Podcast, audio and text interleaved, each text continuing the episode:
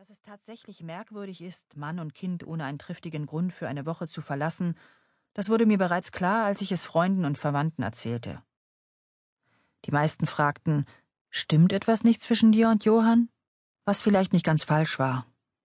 Die Leidenschaft hielt sich im Januar in Grenzen, nach den ausgedehnten Reisen und Familienbesuchen über Weihnachten. Aber es war auch nicht schlechter als sonst, keine Ehekrise oder so. Nur überdurchschnittliche Müdigkeit, kombiniert mit logistischen Meisterleistungen. Wie wir das Bringen und Abholen von der Kita mit unseren Vollblutkarrieren in Einklang bringen sollen, von denen wir beide nicht lassen wollen. Und dann plötzlich beim Aufwachen war er da. Der Abgrund. Zum Beispiel an einem dunklen Morgen im Januar. Eine unendliche Müdigkeit. Ich schaute über die schneebedeckten Hausdächer und stellte fest, dass es schön aussah eine Märchenlandschaft. Für einen kurzen Moment lang kribbelte es, aber dann verwandelte es sich in eine sachliche Feststellung, eine Emotionslosigkeit, die ich inzwischen nur allzu gut kenne. Wann hat es aufgehört zu kribbeln? Ich schaute meinen Mann an, der am Tisch saß und frühstückte. Er las den Sportteil genauso ungerührt wie ich den Kulturteil. Ich versuchte zu hören, was im Radio gesagt wurde, aber es waren nur Wörter, und ich wünschte, wir würden zu denen gehören, die am Morgen Musik hörten und nicht Radio. Und die Tee tranken und nicht diesen ekligen Kaffee. Ich wünschte, ich würde zum Frühstücken auf einem Sofa sitzen und klassische Musik hören und nachdenken. Aber Kaffee vergiftet mehr als Tee, und das Radio stört, deshalb passt es gut zur Emotionslosigkeit. Sigge spielte in seinem Zimmer, und ich wurde schon bei dem Gedanken sauer, gleich durch den Schneematsch zur Kita hetzen zu müssen und dann weiter zu einer vollen und feuchten U-Bahn mit beschlagenen Fenstern. Immer gestresst, immer müde und oft sauer.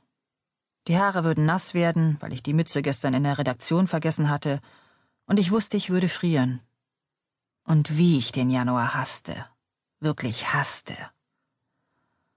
Manchmal tat es so weh, dass ich so tun musste, als würde ich in einem Film mitspielen, als emotionslose Mutter eines Kleinkinds. Ich posierte in einem chinesischen Morgenmantel auf dem Sofa. Vielleicht war ich sogar schön. Unser Hochzeitsfoto hängt in der Diele an der Wand, wie eine grinsende Erinnerung an all unsere Träume, was wir alles wollten. Am Hochzeitstag regnete es in Strömen. Ich heiratete in einem gelben Regenmantel. Ich starrte das Foto an und sah meine rot geweinten Augen und die regennassen Haare, die am Kopf klebten. Ich weinte, weil ich so gerührt war von all den Freundlichkeiten, der Fürsorge und der Wärme, die wir von Freunden und Verwandten erfuhren. Damals fühlte es sich groß und erwachsen und schön an, dass wir heirateten, aber schon ein paar Monate später musste ich mich darüber lustig machen, weil es so absurd war, dass ich geheiratet hatte es ist nicht so, dass ich Johann nicht liebe, das habe ich immer getan, außer in dem einen Jahr, in dem es in unserer Ehe kriselte. Aber die Wahrheit war, ich konnte nicht dazu stehen, verheiratet zu sein. Ich ertrug den schmutzigen Ballast nicht, der unweigerlich mit der Ehe folgt, den schlechten Geschmack im Mund, wenn ich daran dachte, wofür die Ehe steht, Jahrhunderte der Unterdrückung, Millionen unglücklicher Menschen, die im Hintergrund rumoren. Ich weiß nicht, wie ich mit meinen zwiespältigen Gefühlen umgehen soll, dass ich verheiratet sein will, obwohl ich keine einzige glückliche Ehe kenne. Es ist wie eine Blase auf der Zunge, die man ständig betastet, obwohl sie brennt. Ich muss einfach alle kritischen Bücher lesen, die je über die Ehe geschrieben worden sind, besonders in den 70er Jahren. Deshalb lese ich immer wieder Angst vorm Fliegen, deshalb beschäftige ich mich mit Susanne Bröggers Verzweiflung über die Kleinfamilie als ob es meine eigene wäre. Und ich erkenne, dass es meine eigene ist. Ich kenne keine glücklichen Familien oder Ehen, keine, keine in meiner Nähe, Großmütter, Großväter, Mutter, Vater, Tanten und Onkel, Freunde, alle unglücklich verheiratet, betrogen vom Mythos der Liebe. Mein armer Kopf ist vollgestopft mit falscher Liebe. In mir wohnt eine Lil Babs Frau, eine Suellenfrau mit Schmollmund, der immer zittert, wenn ihr J.A.-Mann sie enttäuscht. Lil Babs und Suellen sind müde, langweilig und ziemlich traurig, aber nie wütend. Nippen nur am Sekt und werden gerade so betrunken, dass sie zischen können, ich hasse dich. Gerade so laut, dass der J.A.-Mann sie nicht hört. Mein armer Kopf ist so voller Bilder, die jeden Funken von echtem Gefühl verdrängen. Wenn Bilder erzählen, wie die Liebe schmecken soll, kann man nicht selber spüren, ob sie sauer ist oder salzig oder süß.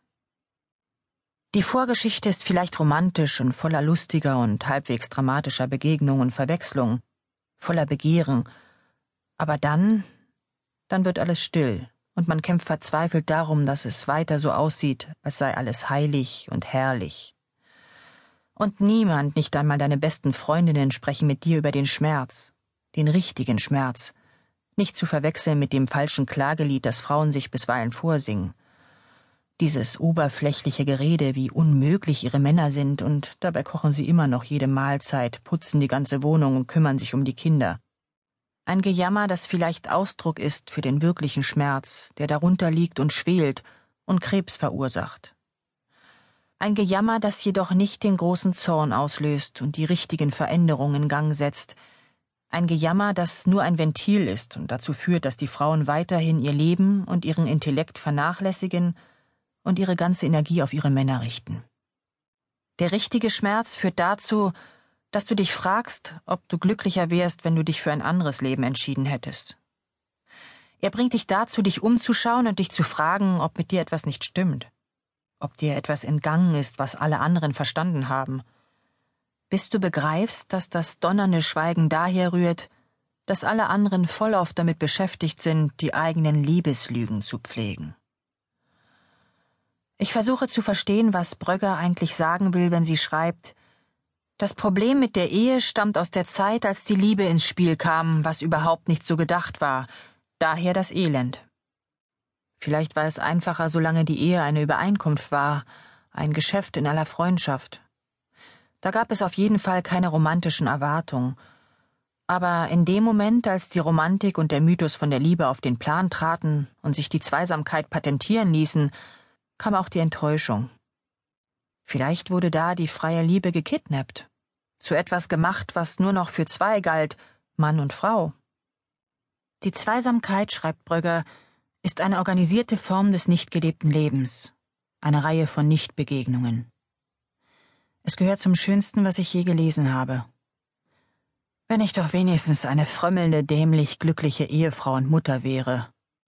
Aber ich laufe mit einem Bild von mir herum, das meinem Leben um 1994 gleicht, ehe ich Johann traf. Und das ist verheerend.